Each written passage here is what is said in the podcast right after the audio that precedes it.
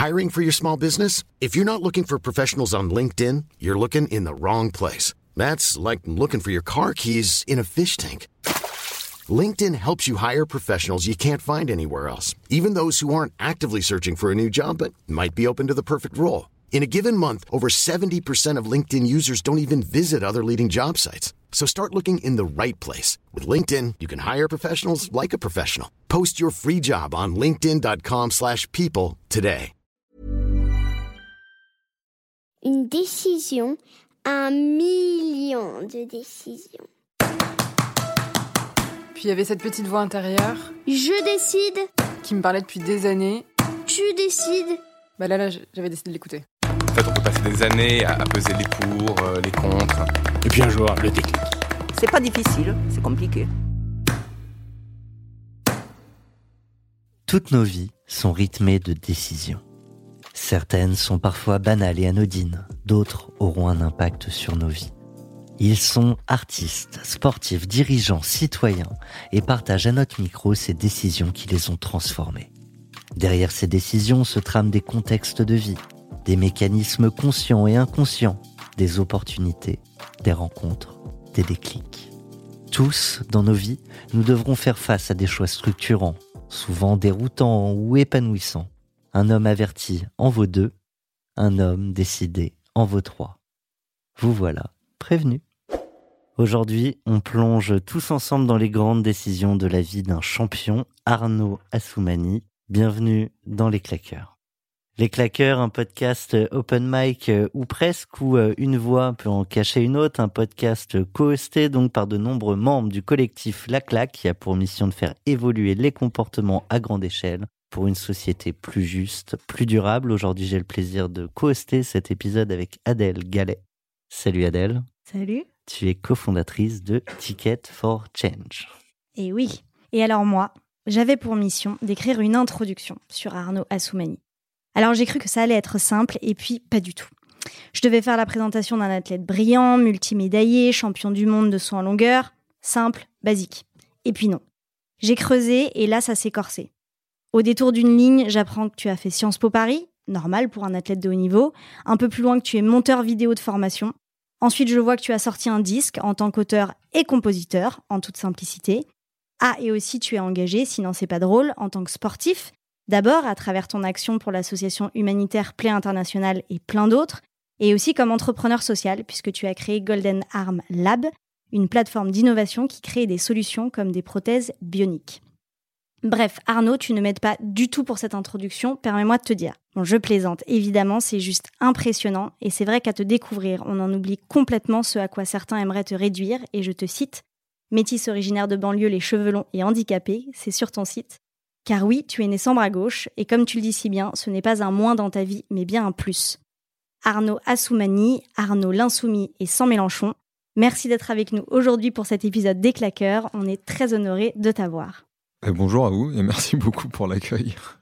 Ce qu'on comprend du coup, hein, c'est que tu aurais presque pu prendre les manettes euh, de la table de mixage de, de, cette émission. Tu as fait euh, le même diplôme hein, à l'écart que euh, notre magicien du son Raphaël qui est aujourd'hui aux manettes.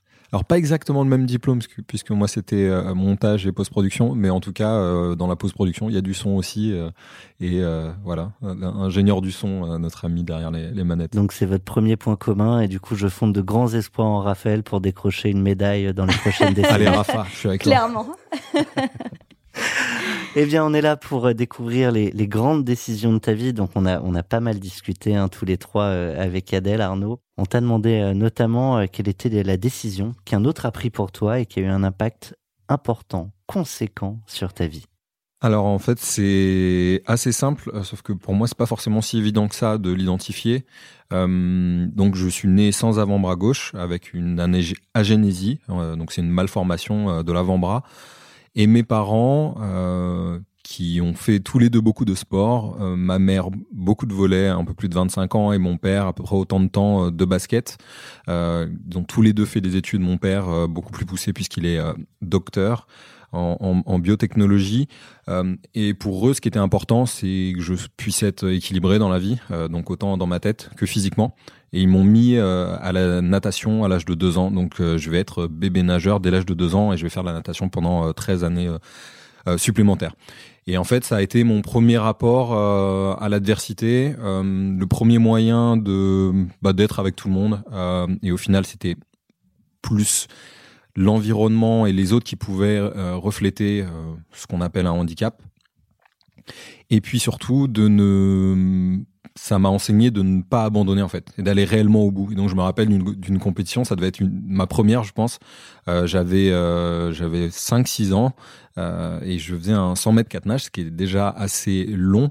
Et sur la dernière, j'allais dire ligne droite comme comme en athlétisme, sur la dernière longueur. Euh, en libre, j'étais exténué et j'avais réellement envie d'arrêter. Donc je me souviens que tout le monde m'encourageait parce que je crois que j'étais le plus jeune aussi dans la piscine à ce moment-là. Et en fait, été jusqu'au bout. Et donc ça, ça ne ressemble à rien, sauf qu'au final, euh, c'est ce qui va me voilà forger un petit peu euh, le fait de, ne, de me dire, euh, bah, je vais jusqu'au bout. Ce qui est intéressant, donc c'est évidemment pas à deux ans que une décision que tu as prise euh, par toi-même, hein, mais euh, tu as beaucoup de parents euh, quand leurs enfants ont un handicap, petit, moyen, lé- léger ou, ou, ou important, euh, qui surprotègent euh, leurs enfants. Complètement. Alors, je pense que ma mère, comme toutes les bonnes mamans, a voulu m'aider et en m'aidant, elle voulait certaines fois faire à ma place ou m'aider Mm. justement pour le faire.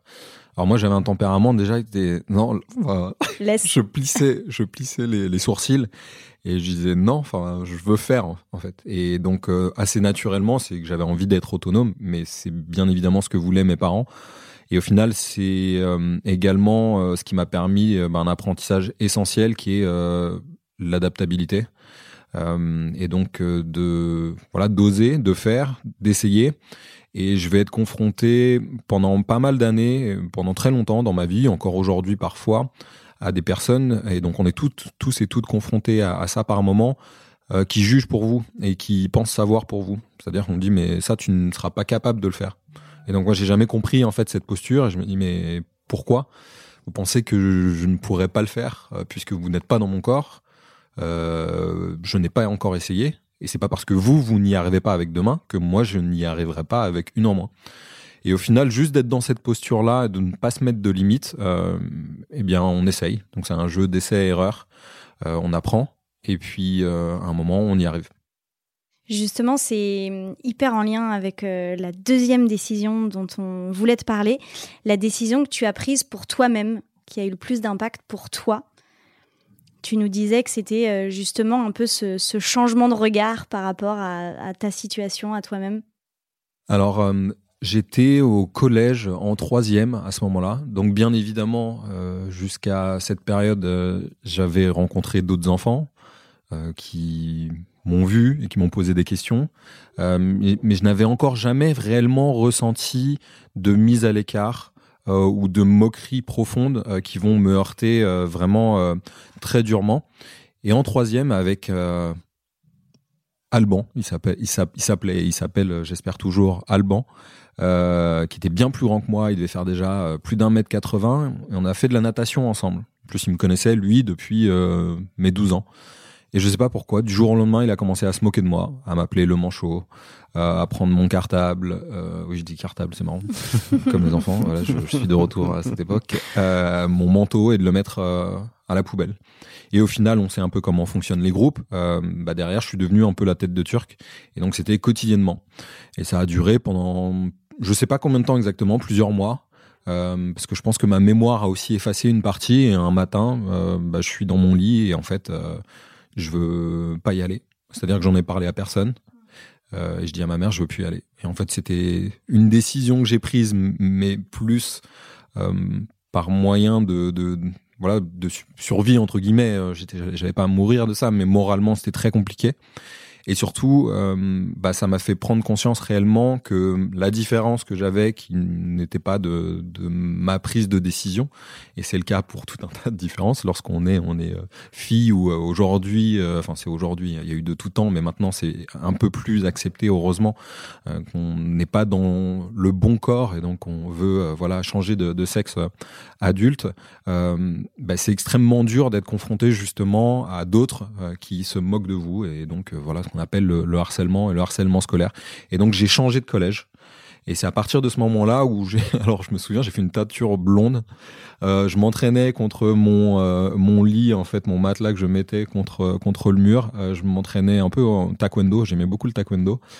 Et en fait, après, dès qu'on se moquait ou qu'il y avait quelque chose, j'allais me battre et prendre la défense des autres aussi. Donc ça n'a pas duré longtemps, mais en gros, fallait pas me faire chier à ce moment-là. et très rapidement, j'ai su que c'était pas la solution, mais on va dire c'est quelque chose qui a été très important également pour mon équilibre personnel, dans le sens où je savais que je pouvais me défendre euh, et euh, surtout je savais qu'à partir de ce moment-là, euh, les injustices, j'allais être acteur et j'allais essayer en tout cas avec les armes que je peux avoir et que je pourrais avoir, voilà, me battre contre. Il y a pas mal de, de choses intéressantes dans, dans ce que tu dis, et, et notamment cette idée que tu n'accepteras plus euh, aucune injustice. Euh, et c'est vrai que quand on est gamin, c'est, enfin, globalement, c'est toujours dur pour plein de gamins. T'en- T'en as qui se trouvent trop petits, t'en as qui sont gros, t'en as qui sont noirs, t'en as. Et, euh, et en fait, euh, il y a, il y a beaucoup de jugements euh, à, à l'enf- dans l'enfance euh, sur tout un tas de, de, de différences. Et, et toi, tu as décidé de lutter contre toutes, euh, toutes les injustices? Alors, toutes, euh, ce serait mentir que de dire toutes les injustices, parce que Sauver le monde, malheureusement, en fait. il y en a énormément. Ouais, de sauver le monde, mais ça, je, je me suis rendu compte plus tard que euh, je pense que même sans que ce soit lié directement à cette expérience-là, j'ai ce besoin en fait euh, de de- d'aider les autres et de me dire que ma vie a un sens. Euh, tout simplement et donc euh, d'être athlète euh, puisque après donc euh, je vais être athlète de haut niveau en athlétisme euh, parce que je commence à l'âge de 11 ans et c'est vraiment ce que je rêvais de faire lorsque je regardais la télé à 5 ans et que je voyais des, des athlètes voler, bah, j'avais tout simplement, je me dis, je veux faire ça. Et j'ai dit à mon père, je serai aux Jeux Olympiques quand je serai grand. Donc tout est parti de là. Mais ensuite, lorsqu'on grandit, euh, moi j'ai toujours eu l'impression de me dire, je fais ça que pour moi, quoi. C'est-à-dire, c'est- je suis égoïste euh, et euh, bien évidemment, même si on est, un, on peut être un exemple, euh, inspirer des, personnes, parce que justement, ils disent, bah, vous avez une différence, vous avez un handicap, c'est incroyable ce que vous faites. Bon, c'est pas la manière dont je me vois et je me dis, mais il y a tellement de problèmes en fait que comment par aujourd'hui mon moyen d'expression qui est le qui est le sport, j'en aurai certainement d'autres. comment je peux venir en aide à d'autres personnes. Du coup, le message, c'est d'apprendre à, s'accepter. On a euh, aujourd'hui des, jeunes filles qui sont euh, très mignonnes au demeurant et qui se trouvent très moches si elles n'ont pas leur filtre Instagram. Est-ce que le message plus général, s'il fallait faire un message général, c'est commencer par, par s'accepter soi-même? Je pense effectivement euh, aujourd'hui, en tout cas par rapport à l'uniformisation euh, de euh, la société à travers euh, les réseaux sociaux, à travers les filtres, à travers euh, la télé-réalité, euh, on va dire tout ce qui est le plus négatif qui peut venir de de- d'internet. Bien évidemment, il y a énormément de choses positives. Euh, le fait de euh, ne pas s'accepter est un réel problème. Donc, je pense que la première des choses, c'est d'apprendre à se connaître, d'apprendre à aimer ses qualités, et aimer ses défauts aussi. Et euh, en anglais, on dit, enfin, un peu euh, embra- embrace yourself. Euh, je sais pas réellement comment on le traduit en, en français, mais c'est s'aimer un tout ce petit qu'il peu. y a de toi, quoi, ouais. Exactement, et c'est de pouvoir euh, pouvoir s'aimer. Et c'est c'est un process, c'est c'est pas évident. Euh, je le conçois, et je pense que c'est peut-être encore plus difficile aujourd'hui parce qu'on est dans une comparaison et on est dans une, euh, j'allais dire, dans une hiérarchie des likes ou des abonnés. Euh, bah, qui pour le coup est assez euh, mortifère, euh, je trouve. En tout cas, c'est important de pouvoir prendre de la distance et d'être accepté et apprécié pour autre chose que juste qu'on représente virtuellement. Ça donne de la dopamine qui marche pas mal dans le sport. Les likes, essayons d'y trouver, Ouais. ouais, ouais, essayons d'y trouver le positif. quand on peut pas faire de saut en longueur, on poste sur Instagram. Voilà, c'est ça la morale de, de ce podcast. Merci beaucoup Thomas. Euh, du coup, tu, tu nous parlais à l'instant justement de, de ton engagement euh, contre euh, les injustices, ou en tout cas certaines formes d'injustice. C'est une parfaite transition pour notre prochaine décision. Quelle est la décision qui a eu le plus d'impact autour de toi, sur la société autour de toi? Alors en 2012, euh, donc j'étais champion paralympique. J'avais gagné quatre ans auparavant euh, en saut longueur à Pékin. Euh, j'étais recordman du monde de saut en longueur et j'ai décidé d'annoncer publiquement le rêve qui s'était transformé en objectif, à savoir de participer à la fois aux Jeux paralympiques et aux Jeux olympiques. Euh, avec les valides avec les valides des Jeux olympiques et Jeux paralympiques. Malheureusement, il y a euh, toujours deux comités internationaux différents et euh, il y a toujours deux semaines entre les Jeux olympiques et les Jeux paralympiques qui se trouvent dans la même ville et une flamme qui s'allume au début des Jeux Olympiques et qui s'éteint à l'issue des Jeux Olympiques et qui ah se rallume pour les Jeux Paralympiques et qui s'éteint de nouveau pour les Jeux Paralympiques. Donc symboliquement pour nous les athlètes justement, on peut avoir l'impression, euh, alors c'est pas qu'une impression parce que c'est aussi réel lorsque des médias ne, ne rapportent pas euh, les euh, les, les, exploits. Les, exploits. la compétition et suit euh, tout simplement les athlètes français. Là aussi, on est sur une hiérarchie des, des likes on est sur on est sur une hiérarchie en tout cas et une, une un besoin d'évolution des mœurs et euh, d'accepter justement aussi euh, les, les différences. Euh, et là voilà sport pour tous. Du coup j'ai perdu le fil par rapport à ce que je voulais dire au départ. Tu évoquais ce double choix d'aller faire les Paralympiques et, pour après faire les Olympiques ouais. Donc euh, voilà, de me qualifier pour les Jeux Olympiques et les Jeux Paralympiques. À l'époque, euh, aucun athlète ne l'avait fait. Mais bon, c'était pas le but. Le but, c'était réellement de se dire, ah, ok, euh, physiquement et mon niveau, mon potentiel m'emmène vers ça. C'est-à-dire que réellement, je sais que c'est possible. Ça va être très compliqué parce que c'est compliqué pour n'importe quel athlète. pour moi, ça va être un peu plus difficile encore, mais je sais que c'est possible et, et que je peux le faire. Euh, au final, euh, c'était une période d'ailleurs où je n'ai plus connu de blessure et j'ai connu ma plus grande progression. Et je suis passé de 7m23 à 7m82 euh, puis 7m91 avec un peu trop de vent en, en à peine deux ans. et je montrais, en fait, je suis monté en 2010 sur le podium. J'étais le premier athlète français en, en, valide au championnat de France et je montrais en gros, regardez, je mmh. vais le faire. Euh, donc là, on était deux ans, deux ans avant les Jeux euh, de, Londres. Et donc Londres, euh, en 2012, j'ai créé un concours qui s'appelle Golden Arm. Et le but, c'était réellement, à travers le médium de l'art et de la création, de pouvoir modifier la vision et l'approche qu'on pouvait avoir du, de la prothèse, en fait, et du handicap. et de juger la création le côté original de ce que je pouvais porter et avoir au bras. Et je donc euh, j'ai organisé un concours. Euh, en trois semaines, euh, il y a eu 50 participations. C'était pas énorme, mais j'étais j'avais une amie Céline qui, qui m'a aidé. sinon, j'ai organisé ça tout seul en parallèle des, entraînements. et derrière, j'ai porté la prothèse donc au jeu. Les gagnants, moi je leur payais des billets. Ils sont venus m'encourager pour la ah, finale de la longueur, un lundi 10 septembre, 80 euh, 000 spectateurs, euh, c'était archi plein. Donc je pense qu'ils ont vécu une de leurs plus grandes expériences de, leur vie. Et surtout, l'impact que je pouvais souhaiter à travers cette création, euh, qui était réellement de changer le regard et la perception sur, sur le handicap et la différence, bah, était juste incroyable. Et surtout lorsque je vais dans les écoles jusqu'à aujourd'hui. Mm. Parce que les gamins, lorsqu'ils les connaissent, ils disent Ah, Golden Vespa, c'était le nom que le bras avait. Et euh, en fait, ils s'en foutaient complètement de, me voir moi. Hmm. Et ils disaient à leurs parents Ah, moi aussi, je veux la même. Et en fait, c'était le but c'était tu n'aimes ou tu n'aimes pas. Mais tu ne vois pas une prothèse, tu, ne vois pas. et surtout, cette vision-là, elle est très liées aux adultes et une projection de peur. Je pense qu'aussi si le handicap est tellement tabou, c'est parce que on, se projette, on, peut se dire c'est c'est quelque chose qui peut arriver, je n'ai pas envie de le, voir, etc. Et donc il y a une peur. Euh, c'est encore tabou, même si aujourd'hui on en parle beaucoup plus.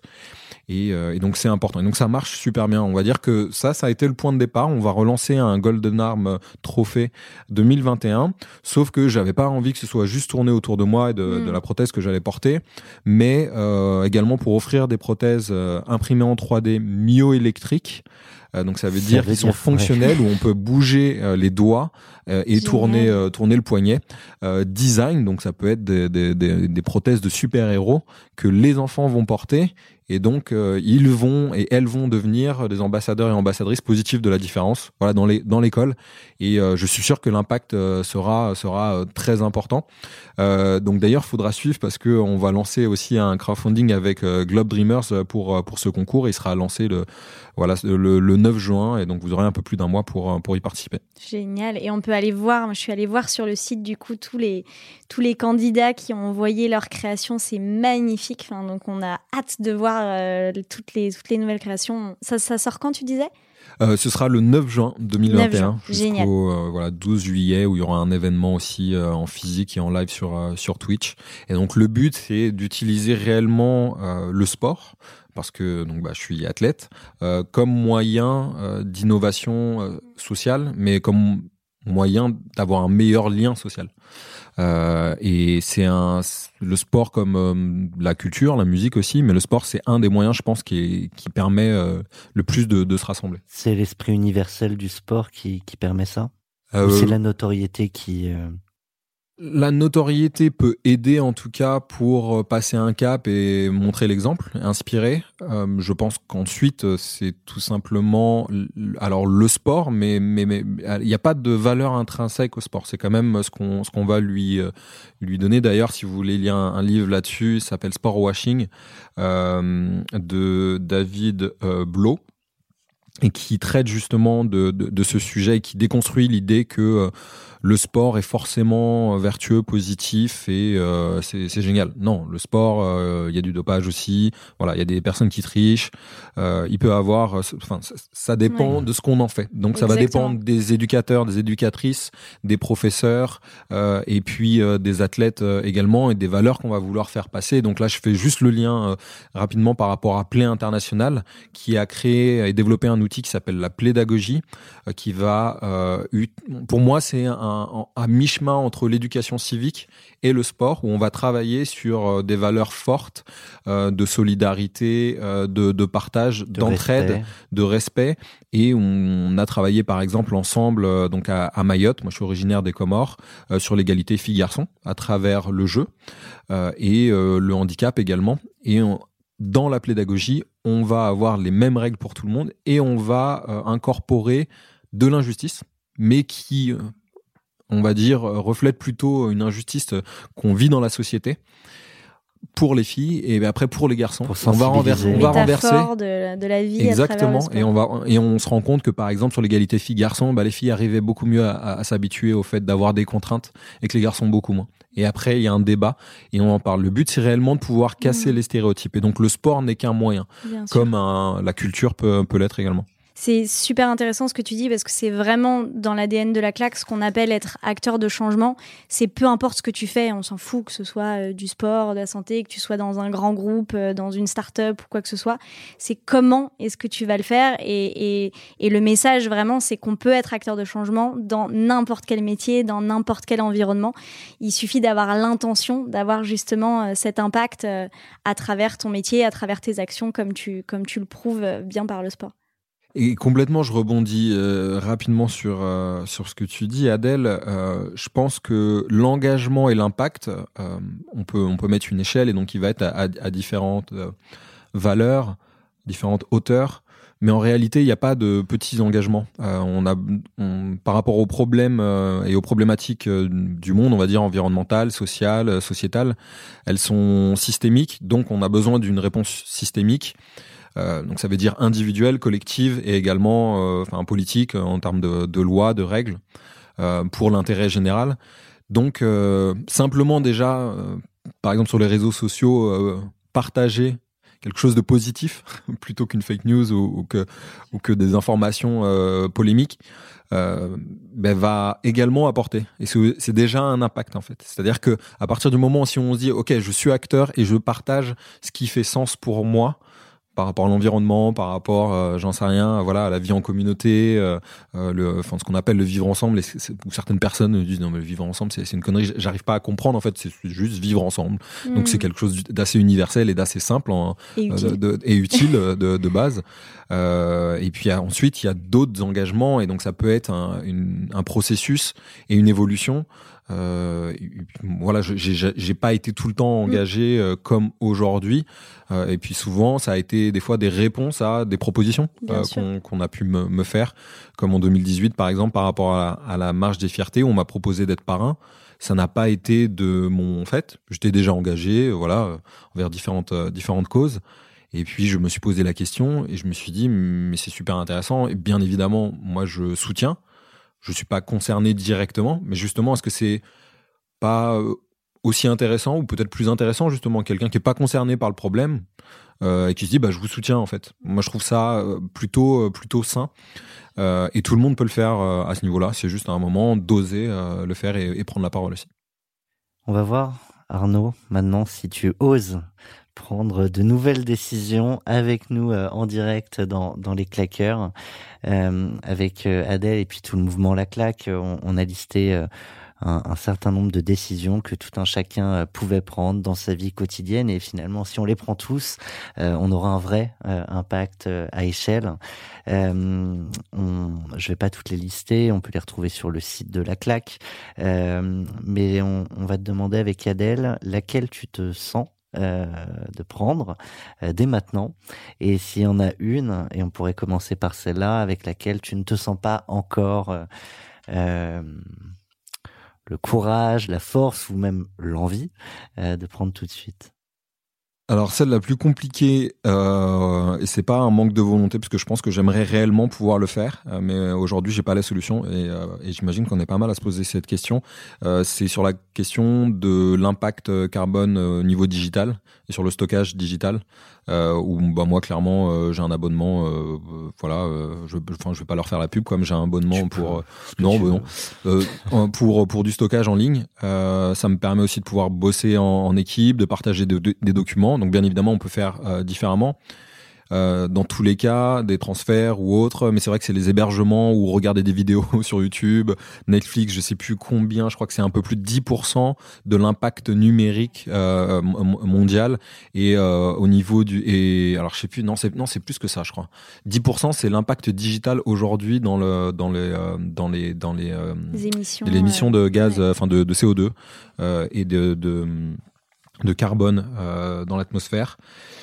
Euh, donc ça, moi, j'ai pas de solution, mais, mais c'est une question, je trouve, qui est très intéressante parce que à la fois nos idées positives justement et qui permettent aussi d'avoir des bonnes pratiques, des bonnes habitudes, euh, de pouvoir collaborer ensemble, euh, bah, vient d'Internet, c'est-à-dire qu'on peut, c'est vraiment un outil assez incroyable. Euh, J'ai aussi des questionnements de d'utiliser Twitch euh, et de se lancer sur des formats. On a déjà euh, fait des événements, un, un, événement pour pour pour les étudiants, pour pour récolter de l'argent pour les étudiants en précarité là pendant pendant la crise au profit de, de l'association Linky. donc c'est un super outil, mais en fait on utilise cet outil, on est présent dessus, on crée du contenu mais même s'il est positif, bah, ce contenu, en réalité, il crée ce qu'on souhaite euh, enlever euh, et, et, déconstruire. Euh, donc c'est paradoxal et dans tous les cas le monde est complexe et paradoxal euh, et je pense qu'il y, y, y, a déjà des solutions, hein. il y a déjà des choses qui existent. Euh, donc je vais creuser là-dessus parce que c'est une vraie interrogation que je me, je me pose et, je sais qu'on est pas mal dans mon entourage à, se la poser. Ouais, puis après c'est vrai que c'est une question souvent d'arbitrage de se dire bah est-ce que voilà ce que je fais va finalement avoir plus d'impact que si je ne le faisais pas? Et donc oui, je vais avoir un impact négatif peut-être sur les émissions de CO2, mais est-ce que voilà le nombre d'enfants que je vais pouvoir aider, etc. C'est voilà des arbitrages euh, aussi moraux euh, qu'on se fait à soi-même et qui sont nécessaires parce qu'on peut pas être parfait partout et, et voilà faut. Euh, mais merci beaucoup pour ce témoignage. Je, je partage euh, cette difficulté d'aller sur cette, sur cette décision. Et du coup, euh, pour passer cette fois-ci à celle que tu as envie et, et, que tu vas pouvoir prendre, la prochaine décision que, que tu t'engages solennellement, on peut le dire extrêmement officiellement devant, des millions d'auditeurs. tout à fait. Devant la, la, France te regarde, Arnaud. la France te regarde. à travers les haut-parleurs. Alors, euh, euh, la décision que je prends, euh, c'est de ne plus acheter de vêtements neufs à partir de maintenant, sauf, sauf, malheureusement, à chaque fois c'est la petite astérix avec les conditions. C'est ça. Les, les, les, les, vêtements pour l'athlétisme en fait que je porte, mais où on est en train de créer aussi des, des, des vêtements en polyester 100% recyclés. Mm. Donc le but, voilà, c'est aussi de pouvoir se dire, ok, comment on, utilise soit des matières recyclées ou mm. organiques. Euh, mais oui, je pense que ça, clairement, je peux le tenir. Je trouve ça intéressant et euh, voilà, j'irai plus dans les friperies et, euh, et, et on peut, voilà. Et je crois qu'il y en avait même une deuxième sur laquelle, alors, tu t'engages pas aujourd'hui, mais si on va te revoir dans un an, a priori, toi, avancé, tu nous parlais de, ton rapport à la viande. Ouais, ouais. Alors, bah, j'ai- j'aime beaucoup la viande. Je suis pas du tout d'accord avec euh, euh, bah, le traitement fait aux, aux animaux. Donc ça depuis des années. Euh, je mange pas mal de, de bœuf. Euh, c'est quelque chose pour lequel je culpabilise pas mal parce que je sais clairement euh, que ça contribue vraiment euh, au, au- au- au réchauffement climatique. Donc euh, ça fait un moment que j'avais déjà été végétarien pendant six mois. J'avais testé, mais je pense que je l'avais pas super bien fait quand, quand je vivais aux. États-Unis.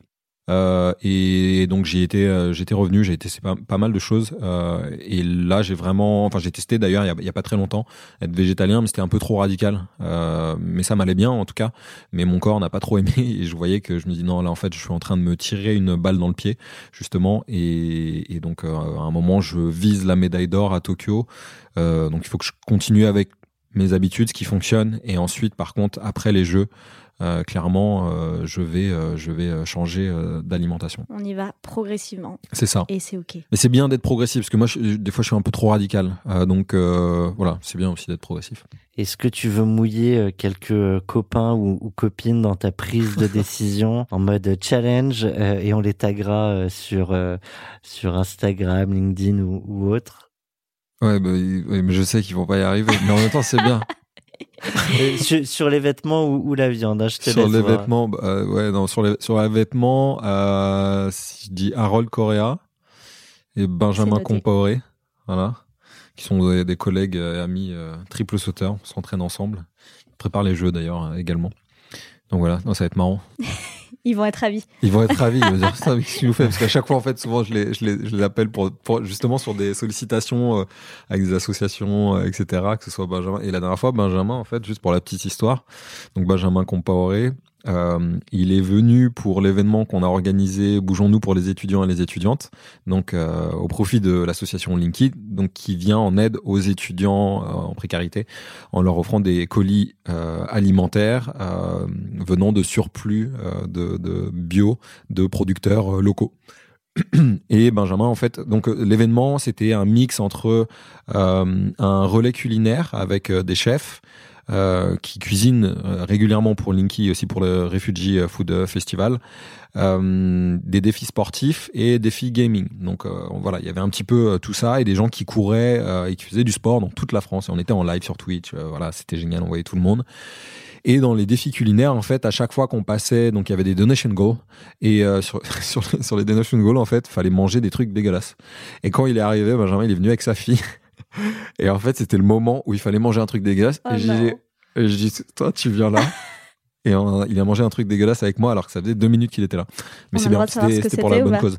C'était un jaune. Non, franchement, ça allait. C'était un jaune d'œuf, donc euh, cru, mais avec un truc un peu dégueulasse. Je saurais pas dire ce que c'était exactement, mais il y a eu bien pire. Il y a eu un truc qui est absolument ignoble, juste de le sentir. C'est pas moi qui l'ai qui l'ai qui mangé, mais juste de le sentir. euh, et en fait, euh, bon là, ça a été les enchères. euh, qui dit 100 euros parce qu'il voulait pas du tout. Il dit non, mais là, je vais vomir. Non, j'ai 100 euros, 200 euros, 300. On est monté à 350 euros. Il l'a mangé, mais il a pas été bien pendant une demi-heure. On l'a pu. C'est une excellente idée en tout cas de challenge. euh. Ouais, c'est Encore bien une ça. fois, l'impact social peut sortir de- Exactement. d'un jaune d'œuf et ça, et ça c'est Et en beau. fait, tu reproduis quelque chose que tu dénonçais avant, c'est-à-dire le harcèlement ou l'humiliation, mais pour des fins beaucoup plus nobles. Eh bien, on pourrait décider de rester euh, éternellement avec notre invité euh, pour parcourir sa vie. euh, on aurait envie. en mais tout notre cas. empreinte carbone ne serait que plus importante et surtout, on, on l'empêcherait d'aller concourir aux, aux Jeux Olympiques. Donc, on te souhaite bonne chance. Merci beaucoup. Est-ce que je peux rajouter juste un truc? Ouais. parce que je- j'en ai pas parlé et j'ai envie de mettre en avant euh, l'é- l'équipe avec laquelle je travaille sur ce projet. euh, qui de, donc euh, c'est un projet qui s'appelle euh, donc Brador Bradar, enfin Golden Arm Golden Art, euh, qui est de euh, la rencontre entre Stéphane Simon, euh, qui est un artiste plasticien, et moi, où j'ai eu l'idée lorsqu'on s'est rencontrés euh, de euh, créer des sculptures, parce que lui fait des sculptures, il a déjà exposé au Grand Palais, euh, à l'UNESCO, et de faire des sculptures volontairement amputées et de travailler ensuite avec des artistes, designers et des écoles de design sur des prothèses, mais vraiment d'un point de vue artistique. Toujours pour changer le regard euh, sur euh, le handicap et la différence. Euh, et donc là, le but, c'est réellement sur le modèle de deux athlètes. Donc il y a une athlète japonaise, euh, Maya Nakanishi, et je suis l'autre athlète français. Du coup, c'était pas le but, mais bon, c'est mon équipe qui m'a poussé pour ça. L'objectif c'était d'exposer pendant les Jeux Olympiques et les Jeux Paralympiques à Tokyo et pendant la saison culturelle euh, à Tokyo, qui pour l'instant est en stand-by. Donc voilà, on a l'accord de plusieurs villes et de plusieurs musées, sauf qu'on se concentre euh, également sur euh, les Nuits Blanches en France et puis l'Olympiade culturelle par rapport à, à, Paris 2024. Et le but c'est de faire le lien justement et de créer des kits pédagogiques ensuite avec des écoles pour pouvoir travailler sur le médium justement de l'art, de la création et en faisant voilà vivre des personnes qui sont dans le monde de, de l'art, la culture, l'éducation, les nouvelles technologies en créant euh, des sculptures euh, alors 100% en, matière organique et puis euh, avec des prothèses créées par des artistes qui viennent d'univers complètement différents. Voilà, donc Dimitri Linka, les artistes, Miline Nguyen, voilà, Stéphane Simon pour les artistes, et puis toute l'équipe qui, qui est autour de, de ce projet, euh, Rézi Bantou, Diane de Navacelle de Coubertin, Jean-Baptiste Notombe, Romain Horry et, et, Iris Kinaï et Nadège Coulet. Voilà, c'était important de. Bah non, mais merci beaucoup. Alors par contre, du coup, je vais devoir refaire toute mon introduction parce que tu es en plus organisateur d'événements culturels, donc ça suffit maintenant. Ton CV est trop long. Voilà, Arnaud, je te l'annonce. Il faut s'arrêter là. non, je plaisante.